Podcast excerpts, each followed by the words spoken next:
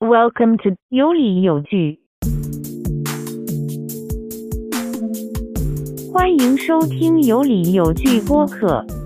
这里有你想听的 NBA where amazing happens。，欢迎大家收听今天的有理有据。今天呢，我们是做东部最后一个赛区的预测，就是 South East，叫做东南赛区。嗯，这个赛区呢，也是有几支在重建的球队，不算是特别激烈。然后从整体排名上来说，十八点四，甚至比中部赛区还要低一点。这个赛区当然也会有两支我觉得比较有趣的球队吧，所以我们今天一起来聊一下。对，这可能是东部最弱的一个赛区了。嗯、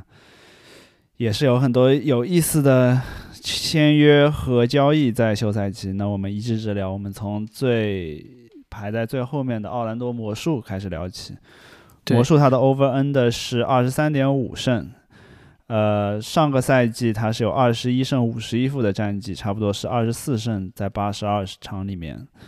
所以我们觉得它和上赛季上赛季应该是一个差不多的。从从维加斯的角度来讲，你选的是 over 还是 under？OK，、嗯，我选择的是 over。OK，。为什么呢？因为我很喜欢魔术这个选秀，呃，Sucks 他夏季联赛虽然只打了六十六分钟，但是场均能得到十五点三分、六点三个篮板、两点三次助攻和一点七次抢断。我觉得魔术是因为运气非常好，就是第五顺位还可以选到 Sucks。嗯，这一个球员是有机会让他们整个球队和整个这个 franchise 会改变的一个球员，所以我就是选了一个 over，主要就是因为他。其实别的我倒是没有觉得球队有特别明显的提高。你觉得 Sucks 第一年的一个控卫能够给球队带来很大的帮助，帮帮助他们多赢几场球吗？对啊，我觉得有机会。我看了他夏季联赛，觉得他的领袖能力其实也是很强的。这是一个年轻球队是比较欠缺的。所以虽然他是今年的新秀，但是我觉得他是真的有机会多赢球的，因为球队文化有可能被他是所改变的。对，所以我我是比较看好他，所以才会这么这么选。对他们，呃，魔术能在第五顺位选到 Sucks，我也是比较意外嘛，因为大家都觉得 Sucks 是至少是一个前四，甚至有可能冲击前三的，在选秀预测的时候，但是我觉得魔术能够选中 Sucks 在第五顺位还是不错的。嗯，我这边选的是 Under，嗯，首先一个原因是。上赛季虽然他们赢了二十一场，然后是在八十二场中是二十四场的这个胜率左右，但是其实他是要 overperform 他们那个净胜分的，因为从他净胜分来讲的话，他甚至不到二十场的胜胜场，所以说他们的表现要比上一赛季至少要好个差不多四场左右的呃胜场，才能够超过这二十三点五的 over under。为什么我不看好魔术能够超过这个？我觉得，首先我觉得魔术是在东部来说最弱的一支球队，我我个人认为啊，因为西部的话可能还会有包括火箭啊、雷霆这样，但是我觉得东部来说，魔术是没有球队比他更弱。他是，呃，上赛季至少他在前半个赛季还有武切维奇、富尼耶和戈登嘛，然后后来在进行了这个重建的这个清清盘的这个大交易之后。其实整个管理层都是非常非常用力的，想要把魔术推到一个很糟糕的战绩，拿更好的选秀权，是完完全全进入一个重建的阶段。因为上赛季我们知道，富尔茨也是只打了八场比赛受伤，然后 Isaac 嗯也是一一场比赛都没打，整个整个嗯赛季都缺阵，所以魔术其实他们就是完完全全的一个重建的球队了。嗯，那在上赛季有半个呃赛季有。刚才我说这些核心球员的情况下，甚至他们的战绩都这么糟糕，我不觉得这个赛季会比上赛季更好，甚至要好到三到四场，因为对吧？上赛季既然他的整个球队的走向是要去摆烂的一个走向，那我觉得这个赛季在完全没有进军季后赛希望的情况下，他们也会继续的去摆烂。呃，如果我们去从他的阵容上来看的话，我觉得。如果富尔茨他能够打一定的比赛，然后艾 a 克能够复出的话，竞争力上是有一些，但是他们绝对是低于联盟平均水平的一些球员嘛。如果你说他们从进攻端的发起者，可能呃 Terence Ross 和像 Gary Harris 这些相对呃年长一点的球员，反而是一个比较呃。呃呃，从水准上来说更高一些，但是我们也知道魔术他要培养年轻球员嘛，那可能萨克斯啊、富尔茨啊这些球员打的比赛更多，那我觉得他们要想想赢更多的球是挺难的。对，的确，但是还有一个原因，我觉得他是 over，是因为 Isaac 要复出了嘛。那 Isaac 在上个赛季是报销，但是前一个赛季其实表现还是挺好的，场均十一点九分，六点八个篮板，然后三分球命中率有百分之三十四，也算是一个强力新援加盟这个球队嘛。然后还有就是说，一个是 Winter Carter 和 Bamba 这两个内线潜力内线嘛，作为一八年的六号签和七号签，其实明年对他们来说也是比较重要的。嗯，这两个人呢，每三十六分钟的数据都是很漂亮，十六加十二。但是就是说，有多少潜力还可以挖是不确定的。然后魔术呢，因为上个赛季经历了重建，所以手上的选秀权其实也是比较不错的。那我觉得他们其实没有什么战绩压力，在这种情况下，有可能会发生一些奇迹。我只是我自己的感觉，最主要原因还是因为我觉得就是 Sucks 有是有竞争这个最佳新秀的。呃，潜力的会有机会的。那最佳新秀有一个重要的标准，肯定是球队的战绩，还有个人的数据嘛。那我觉得他是个人数据是有可能会有保障的。如果球队可以打的比预期好一点的话，那他最佳新秀的机会就会非常的大。嗯，我觉得对他们有一定的乐观也是可以理解嘛，因为我觉得至少从防守端来说的话，他应该会比上赛季后半程要好一些。毕竟，首先 Isaac 复出的话，就像你刚才说的，然后。Window Carter 的话也是一个能打能打的内线，然后再加上罗宾洛佩兹的加入，那我觉得内线的话，从防守端来说的话是会比上赛季更好。但是，对我觉得他们后场来说还是太年轻了一些嘛，像嗯 Cole Anthony 啊，包括 Sucks、RJ Hampton 这些，富尔茨再回来，富尔茨可能要到明年或者赛季中段时候才会复出吧。以以目前的这个伤病状况来看的话，那我觉得后场上来说的话，他们。从组织和策应进攻发起的话，会会会差一些嗯。但不管怎么样，我觉得就是会会是一支比较有意思的球队嘛，因为就是有有萨克斯这个新秀，然后有福尔茨，然后也有也有也有一些像呃新秀的呃就是潜潜力内线可以看就。就总体来说会是一支烂队，但是我觉得在 League Pass 中看一看看这支球队还是会挺有意思的。对，可以关注一下。如果他真的前半赛季发挥的比较好的话，或者说 Sucks 对，比如说 K 的呀，或者说对呃火箭的比赛，也有可能会炒作一下吧，可能可能有有一点看头。但是总体而言，这支球队肯定是赛区最弱的，我觉得是没什么疑问的。嗯哼，那说完赛区最弱的魔术的话。接下来那支球队是我们要说的是华盛顿奇才。对，那么这次是三十三点五胜的这个 over under。对，奇才其实我有犹豫了一下，因为我觉得奇才这个球队，你看你你得看他跟什么比，因为他去年是就是一个过山车的赛季嘛，赛季开始之初只有十七胜三十二负，然后在那样的情况下还能进入季后赛，我觉得是非常非常了不起的。他们当时从东部第十四名开始追嘛，最后通过 play in 才进了进了季后赛，肯定是比十七胜三十二负的那支奇才队强，但是跟后面十七胜六负的奇才比，我觉得又不太能够比较。就是最后二十三场比赛的威少是二十三分、十四个助攻、十三点五个篮板，然后命中率有百分之四十五点四，就这样的威少，你把它换成 KCP、库兹马。然后丁威迪受伤回来的丁威迪也不知道健康与否的丁威迪，还有啊哈雷尔，我觉得这样的话换的话实力是肯定下降的，但是只能说是两个中和之后稳定性、深度球队都有所提高，所以在这种情况下，我觉得是会比现在他这个预测的战绩就是三十三点五胜是应该是会强的。OK，虽然我也选的是 over，但是我和你的观点挺不一样的，所以从你刚才的说里面就。你你是觉得库兹马加上哈雷尔加上 KCP 加上丁威迪这些人所有人加起来的作用还不如下半个赛季的威少？对，我觉得最后二十三场比赛的威少，就十七胜六负的那个威少，我觉得是没法比的。但他毕竟是一个球员，他就算是他就算是场均三双，但是我觉得从深度来说的话，呃，就现在球队要明显比上赛季，如就不就不论这个威少超级巨星的作用还是怎么样，光从他的深度角度来讲的话，我觉得。这个赛季的奇才要比上赛季实在是好太多了。就上赛季威少的话，我觉就像你说的，他确实是一个很重要很重要的因素，尤其是下半赛季的这个成功嘛。呃，但是怎么说呢？我觉得首先，嗯，上赛季他们的战绩是三十四胜三十八负，呃，换算成八十二场的话，差不多是在三十九胜这样子。那我们这个赛季觉得说他要比上赛季低少少赢六场球，我觉得是很难接受的。我觉得这个赛季的球队更像一个差不多在百分之五十胜率的球队。我觉得要比上赛季好，为什么？我觉得首先上赛上呃呃上个赛季的这个呃上半阶段，我觉得威少带给球队其实是一个负的作用，因为我们之前也有聊过嘛，威少他呃很多时候是需要一个持球的球员，然后他虽然说能够有在进攻端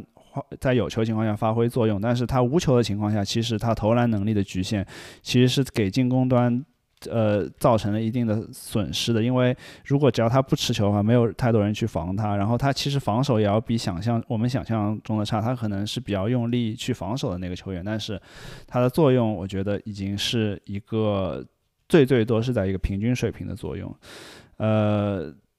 丁威迪现在是一个伤愈复出的情况嘛，因为他这个 ACL 的伤势。其实他已经是恢复的不错，因为从多方报道来说上来说，他上赛季其实如果要真的打季后赛甚至总决赛是可以是出战的。那我觉得丁威迪，如果我们光从丁威迪和威少这两个人去比较的话，我觉得丁威迪他在进攻端其实是可以打很多无球，包括他持球也可以打，他没有威少这么强的爆发力，但是我觉得他如果是在一个体系中去打的话，会不见得会比威少差，因为威少。其实是一个很难适配的球员，你要去，就像当年在火箭队，就是你要去把中锋去交易掉，你要去围绕着威少去打，你必须给他配四个投手，才可以让威少作用最大发挥出来。而丁威迪不是这样，丁威迪他是一个万金油的球员，他其实他他既可以去打控球，也可以去打无球，然后他的防守也是，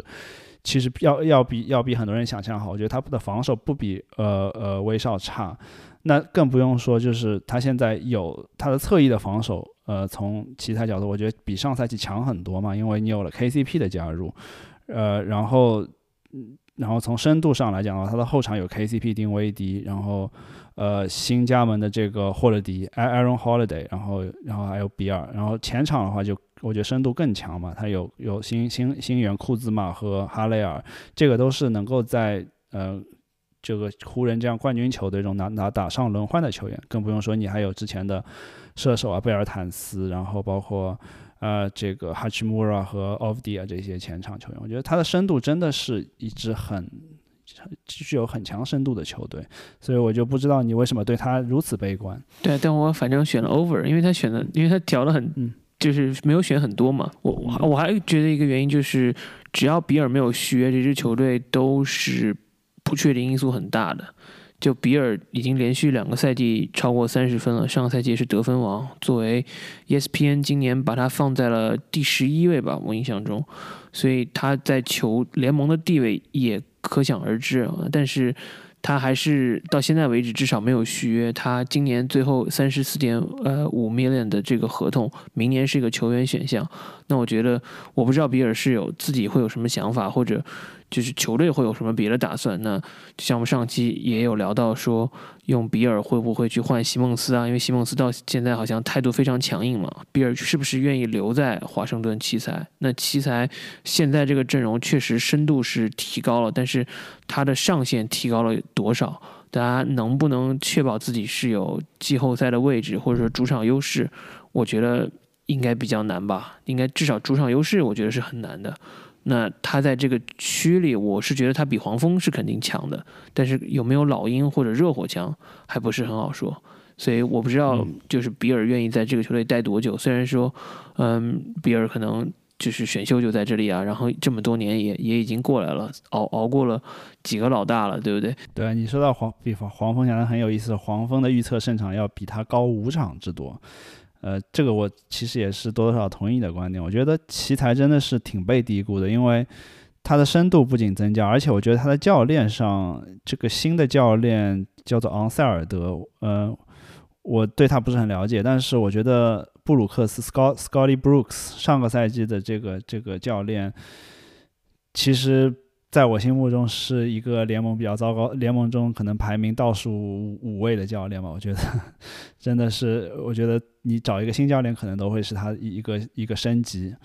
所以我觉得教练这个角度来说的话会更好一些。那么，呃，但我觉得他在 over under 设到这么低，是不是也会有考虑到比尔的因素？因为对啊，因为这个球队如果没有比尔的话，我觉得还是一支挺烂的球队的。确实和去年的火箭有点类似嘛。火箭当时 over under 很低，就是大家都觉得哈登会不会走？那会不会也是说比尔这个赛季？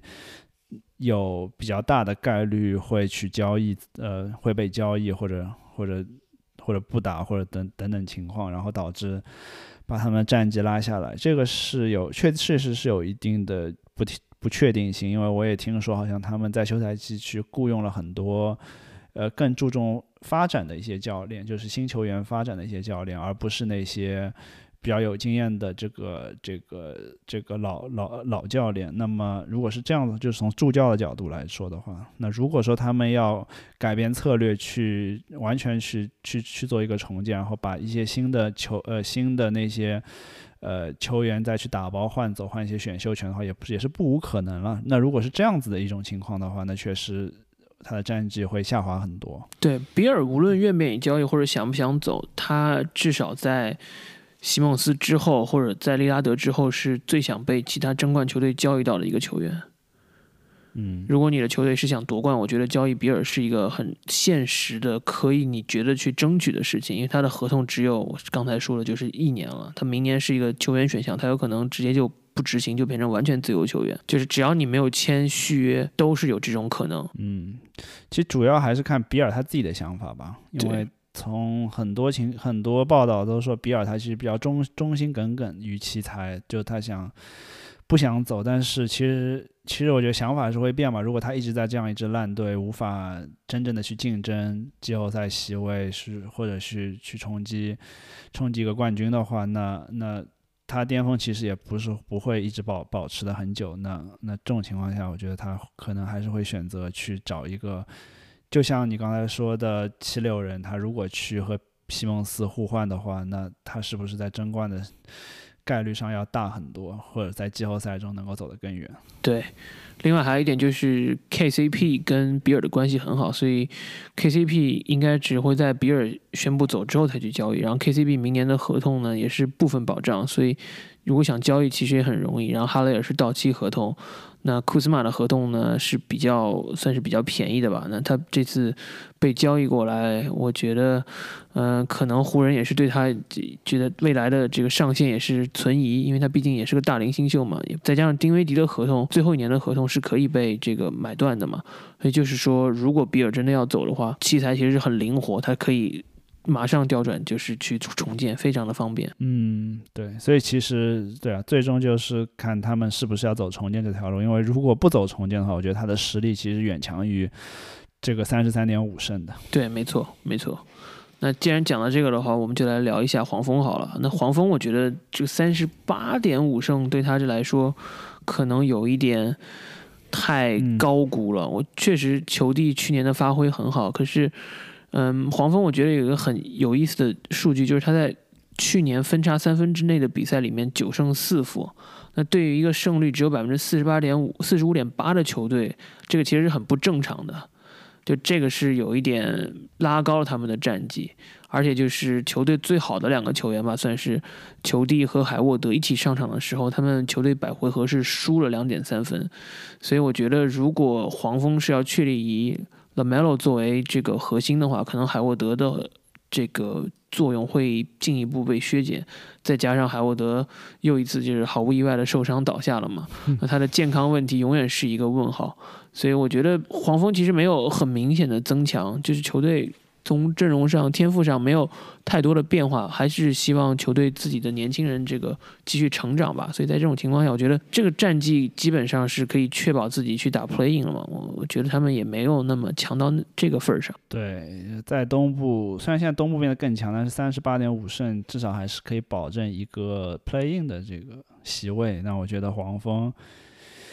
也在我的看，在我的排排位中，可能还是进不了 playing 吧，因为，就像你刚才说的，他真的我看不到比上赛季是强在哪里嘛。上赛季，呃，他的运气也是好好比较好嘛，就是是一个三十在八十二场中差不多是三十八胜的水准，也就是和现在 play 呃呃呃 over under 差不多，但是实际的话，他的正负值来说，他其实只能到一个三十五胜甚至更低的水准。那么，对啊，我找不到他为什么会比上赛季强这么多，这三到四场，我觉得他可能还反过来更弱了。因为如果说你要找有什么因素可以让我们更乐观的话，一个是 Lamelo Ball 他新的一年有更多的成长，然后更健康，因为上赛季后半段也是因为呃受伤。这个这个很多比赛都没打，然后海沃德的话，上赛季打了四十四场球嘛，那这赛季是不是他会打更多的球？然后他的从他的人员变动来说的话，我觉得新唯一新增上能够进入轮换的，我觉得乌布雷吧。乌布雷的话，对啊，我对他其实一直没有特别看好，我觉得他们走了这个 Gr 呃 Devonte Graham 嘛。格雷厄姆啊，然后还有那个 Malik Monk 都都走了，我觉，然后 Cody Zeller 对吧？还包括像 Beyond 这些，我觉得都是不错的球员。那他新增的乌布雷和呃 Plum Mason Plumley，然后 Ish Smith，我觉得没有就就从纸面角度来说的话，没有比走的人这更强。尤其是比如说你 Cody Zeller 换走，然后然后来了这个 Plumley，我觉得是一个是一个降级。就从防守端的话会更差，而且你 Beyond 也走了，我觉得内线防守会是一个问题。然后，然后其实你说黄蜂他有很多很年轻的球员吗？是有很多，是有不少年轻，但是真正在年很年轻，但是在轮换阵容里面的球员，我觉得没有特别多。那么就是他们能他们的成长上限，我觉得还是会有，还是会有一定的上限。然后，对啊，他们的防守，呃，就。会比较糟糕，就就就刚才说到这个内线的防守嘛，那所以其实看来看去，然后呃就完全找不到他比上赛季为什么会多赢这三到五场的理由。就进攻端和防守端都是远都是低于平均水平的，除非 Lamelo 突然就这个赛季直接就变成了一个全明星级的球员。嗯，就算是这样子，我觉得也就可能和上赛季战绩持平的这个程度吧。我觉得他们防守端还是没法解决这个问题啊，因为你你说你 Lamelo 进攻端能够挑起重任，然后让篮呃让让这个黄蜂的进攻能够到达联盟差不多在十五十到十五位的水平，但是如果他防守依然是二十位左右的话，那他其实战绩还是会低于百分之五十。对，当然还就是他们球队年轻人其实还是值得看一看啊，比如啊布里奇斯啊。然后还有，呃，这个叫呃华盛顿啊，如果他们发挥比较好的话，球队确实会比较有观赏性。我觉得观赏性上来说，这球队还是很很不错的。OK，那后面两支球队呢，就是去年其实季后赛发挥算是天差地别的。两支球队，我们先说老鹰吧。老鹰上赛季是十四胜二十负开局，然后换了教练，结果在新教练的带领下，二十七胜十一负，直接就是半决赛淘汰了七六人，让人大跌眼镜啊！一路一路进了东决。确实，老鹰今年可能休赛期变化算是最小的球队，我觉得，但是几乎没有变化。对，但是稳定性确实提高了，因为他们续约了卡佩拉，续约了柯林斯，续约了崔杨。然后第二轮选了一个年轻的球员叫 Cooper，然后夏季联赛打的也是不错。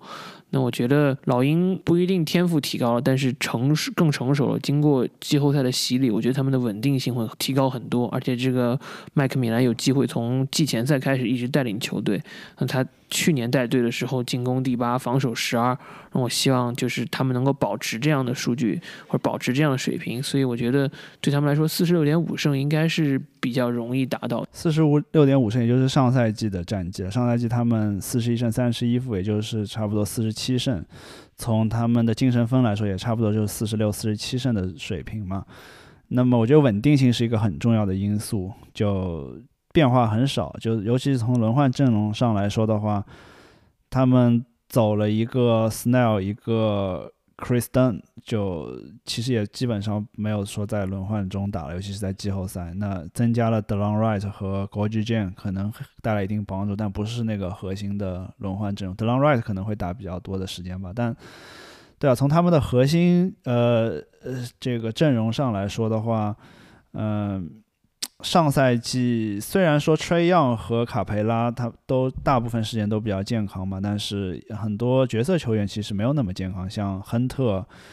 也是受伤嘛，尤其在季后赛，呃，也季后赛就就就后半段都没有打，然后 Cam Reddish 也是伤了大半个赛季，包括像波格丹啊、加里纳利都有都有一定的伤病。那么这赛季如果这些角色球员再更健康一些的话，从他们深度来讲的话，其实是很有优势的。然后像威廉姆斯，呃，卢威廉姆斯就赛季中段才加入，他他其实是发挥要比赛季前半段的隆多要好很多的。就对于呃对于老鹰的帮助来说的话，那么这个赛季他是整个赛季大概率都会在球队，那么也是一个升级了。就我觉得主要就是就是从他的深度来说的话，我们从去年季后赛也看出来，就完全没有问题嘛。因为他们那些核心球员相对比较年轻，然后呃，就是也希望他们有一定的成长。只要特雷杨保持健康，因为特雷杨是他们的这个进攻绝对的进攻核心。他在场上的情况下，他的进球队进攻效率差不多是要在一百二十，这是一个很恐怖的数据。那基本上就是联盟前五的这个进攻水准。但是他不在场上的话，他进攻效率。跌到了百分一百零七，呃，就是一百零七分每百回合，呃，这个是一个很低的一个一个水准。所以说，特雷杨只要能够大部分比赛保持健康的话，我是相信他们可以超出这个四十六点五胜的呃胜场的。嗯，对。然后另外还有就是，我其实不担心他这个胜场，我更想说的是老鹰的上限在哪里。吹样虽然上个赛季季后赛发挥的很好，但他这个三分球命中率常规赛的时候是三十四点三，季后赛的时候只有三十一点三，呃，四次失误吧，场均是联盟的失误王。但是 ESPN 还是把他排在了今年所有球员里面第十七名，甚至比欧文还高三位。那我是比较期待，就是吹样。更上一个台阶，或者说。也会比较担心他们到底能不能达到这个很高的上限，因为这这只老鹰其实让我想到了应该是零六零七年的爵士，当时是德隆威廉姆斯第一次打季后赛，然后球队里有布泽尔和奥库都是当年的西部全明星，然后赢了火箭半决赛，赢了当时黑八战胜独行侠的勇士，进入了呃西部决赛，当时球队还有锋线上还有基里连科，然后二轮签选到了米尔塞普，就是那个时候也是看上去非常年轻、非常有前途的。球队可是零七年的爵士也是当时这一批人的一个上限，就他们之后再也没有进过西决，所以我对老鹰其实也是有同样的担忧，就是虽然今年发挥很好，但是不代表他们一定可以成为东部决赛的常客，并不能真的对冠军啊或者东部决赛发起挑战。对啊，上赛季老鹰能够进入东决也是运气成分占很大因素嘛，因为第一轮他们。是打纽约，那么纽约的话，确实从实力上来说要差老鹰一筹嘛，尤其是他们其实只有一个兰德尔的这样一个单核球队了。那那老鹰就在第二轮的话，还面对了这个，嗯，当时受伤的这个恩比德嘛。如果恩比德能够保持健康的话，我觉得老鹰会在第二轮输给七六人。那老鹰上赛季确实运气比较好，就这个赛季，我觉得他们能否在季后赛。走得更远，就走到甚至回到这个东部决赛，我觉得其实概率非常低的，因为现在东部的竞争要明显比比呃比上个赛季要强很多，尤其是这边迈阿密，我觉得是会比上赛季更强，然后波士顿，然后然后你然后你七六人和这个呃篮网和雄鹿，我觉得都会比老鹰排在前面吧。所以他要回去的话是其实很难，但是我觉得在常规赛中有了去年这季后赛经验的话，这些年轻球员像呃亨特啊，包括 Hurt 啊，还有那个奥康乌，嗯，都都会有一定程度的成长，所以所以我觉得他们在常规赛中就是应该还是会比较顺风顺水，就看他们季后赛能够拿到一个什么样的席位了。我觉得如果他们能够拿到主场优势，会是一个很大的成功。对，竞争会非常激烈。嗯，最后还要想聊一下，就是雷迪什，因为雷迪什上上个赛季你也说了嘛，就是因为伤病没怎么打，然后复出的四场季后赛比赛里面。发挥很惊艳，因为三分球投了百分之六十四点三，嗯，非常夸张了，肯定是没办法保持了。可是我觉得他的优势是防守端，他在他的防守效率一百零七，东决时候对米德尔顿和霍洛迪的防守都是很好。可是老鹰现在的侧翼球员就是非常多，博格丹啊，然后赫尔特啊，还有亨特，所以雷迪什到底有没有多少机会出场，或者说会不会像有些新闻里说的、留言里说的一样会被交易？我觉得也是一个看点，因为我觉得他留在老鹰其实机会不是特别的多了。嗯，我觉得作为一个深度球员吧，就是因为你你刚刚说的这些球员，就保不准是博格丹或者亨特谁受伤了嘛。一旦受伤的话，其实还是蛮需要雷迪什的。对，但是像新秀球员都总是要面对这个很快就要续约的事情了嘛。那亨特跟跟雷迪什都是同届新秀，他们在已经续约了垂杨、克林斯、坎佩拉，还有已经有长约的这个呃博格丹，还有加里纳利的情况下，还会不会花重金去续约这两名新秀？对我来说也是个看点。所以这个时候可能球队就不得不去拆开了。那如果拆的话，是交易谁？我觉得这个对老鹰来说都可能不是特别容易的决定。你的意思是，他在他们新新秀合同还没到期的时候去把他们换走？在续约之前，应该是会要换走一到两个球员的，因为不太可能全部都去留下来。或者你就可以把他留下，然后像今年的隆佐波一样打完为止，然后让他白白几乎白白走掉，是吧？对，但是他也有可能的想法就是等到真的续约的时候，就是啊，那个时候正好可能加里纳利的合同到期了。然后博格丹可能也是有一个球员选项，不知道会怎么样。那加里纳利那时候因为年纪已经就应该比较大了，所以应该不会续约吧。但是我我我总觉得这两个球员可能没办法同时留下来，然后老鹰应该会要抉择一下到底留谁或者交易谁。这个是按照你现在目前的视野来看，因为确实去年他进了东决之后，所有这些角色球员的价值一下子被拔高了。但是对，其实如果这个赛季他们表现没有上赛季那么出彩，比如说。其实更大的可能，我觉得他们季后赛就是一轮游嘛，就就第一轮没拿到主场优势，然后输给了刚才提到那些球队。那在这种情况下的话，刚才那些球员的价值会不会还是这么高？或者说老鹰能够以一个相对低廉的价格去去去签签下他们下一份的合同？所以。也不好说了，但这也是我期待的，就是老鹰的上限到底在哪里，看他能飞得多高吧。嗯，但不论如何，通过上赛季季后赛表现，特雷杨已经证明他自己是一个超级巨星，就是有带队冲击，呃，东部冠军的这个这个能力嘛。那就看就很重要，除了他是否健康以外，再看一下他今年能否有多大的成长吧。如果他能够成长为一个真正的超级巨星的话，那么，呃，老鹰的前景还是非常好的。嗯。对，那最后一支球队也是预测排名最高的热火队。那热火是今年预测全联盟排在第八，四十八点五胜。然后我们两个竟然都选择了 under，这个可能对去去年啊，应该是对上上个赛季的这个东部冠军都没有很大的信心啊。怎么说呢？我对他们季后赛还是比较有信心的吧。但是常规赛来看的话，四十八点五胜。那上赛季的战绩是四十胜嘛，也就是差不多一个四十六胜的水准。那但是他的，就像刚才说到这个呃黄蜂一样，他的运气其实比较好。上赛季他其实只有一个五十胜的一个五呃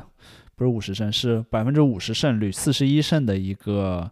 一个水平在打嘛？根据他的胜呃净胜分来说的话，那这个赛季比起上赛季要有一个差不多七到八场的提升，才能达到他的这个四十八胜的水平。我觉得首先说一下他们今年的这个新人新新新援吧，就是一个是洛瑞，嗯，洛瑞的加盟，然后是 P.J. 塔克，对吧？然后还有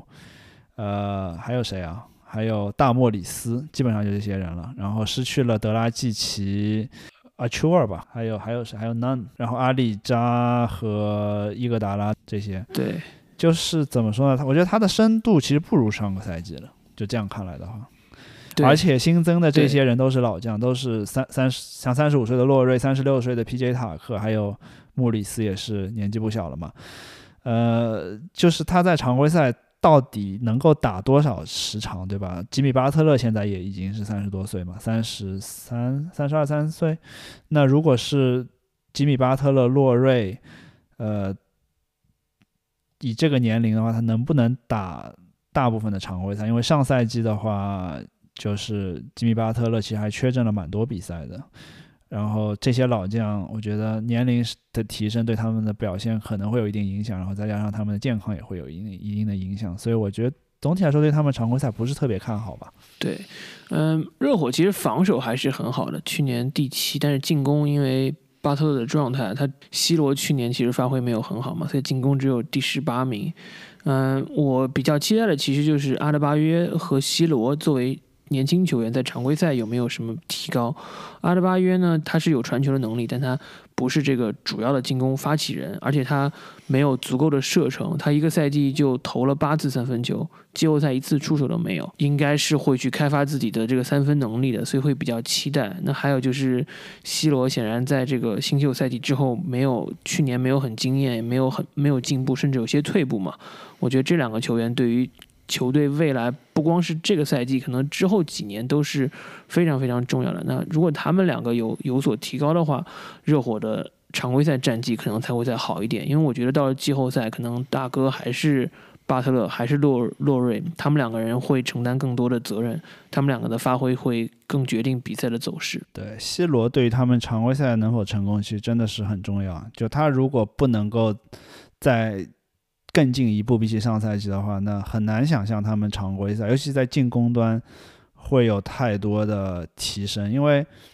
因为，因为就像你说，他们防守其实挺强的嘛。因为你从阵容上来说，洛瑞加上 P.J. 塔克，加上巴特，加上阿德巴约，再加上谁，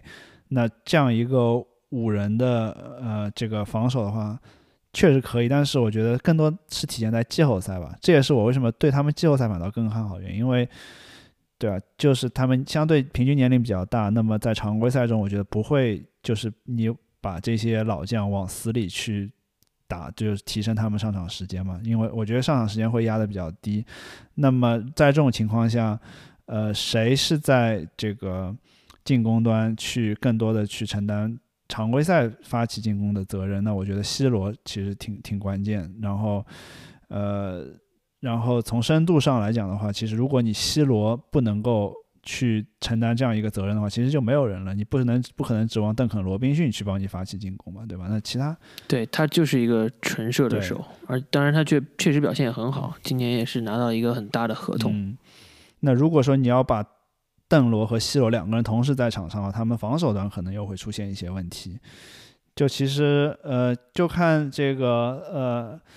主帅这个 Sportstra 怎么去怎么去调配他的阵容？我觉得他能够他的灵活度真的是比上赛季有所下降。然后奥拉迪波虽然他们这个是还还是在他的合同期内，但是哦他是续签了对吧？奥拉迪波，奥拉迪波就签了一个底薪底薪，对对吧？他什么时候能够回归，或者回归之后状态怎么样，也也也是不确定嘛。我觉得他们。整个球队的话，真正高质量的射手其实不是那么多，就就可能就邓肯、罗宾逊和洛瑞，呃，塔克的话也就是定点三分可以投一投，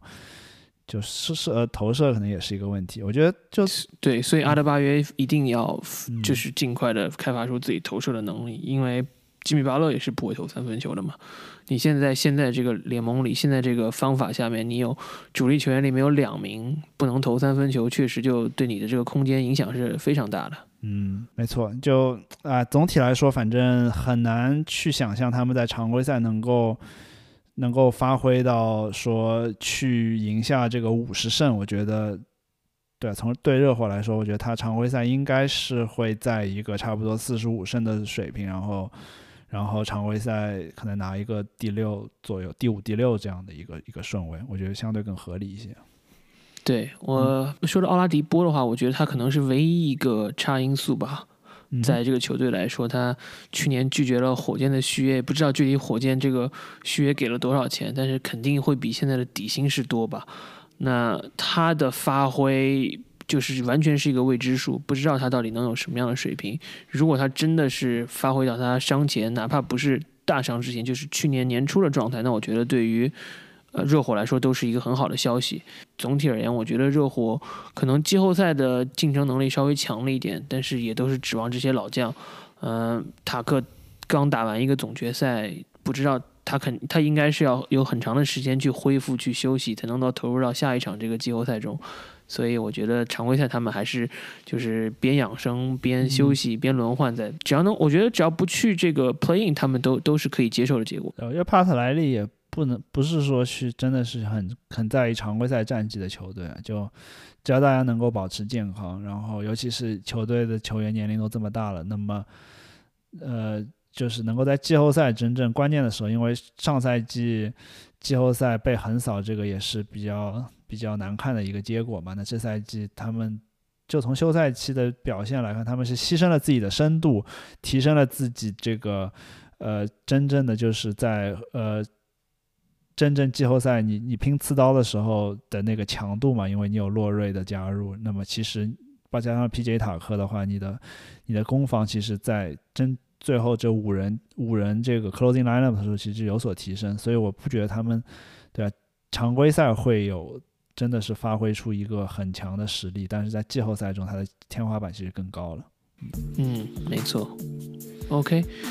那这一期我们就聊完了，这一期也正好是东部的这个结束，从下一期开始我们就会聊呃西部的球队。好嘞，那 OK，下期见吧。好，拜拜，拜拜。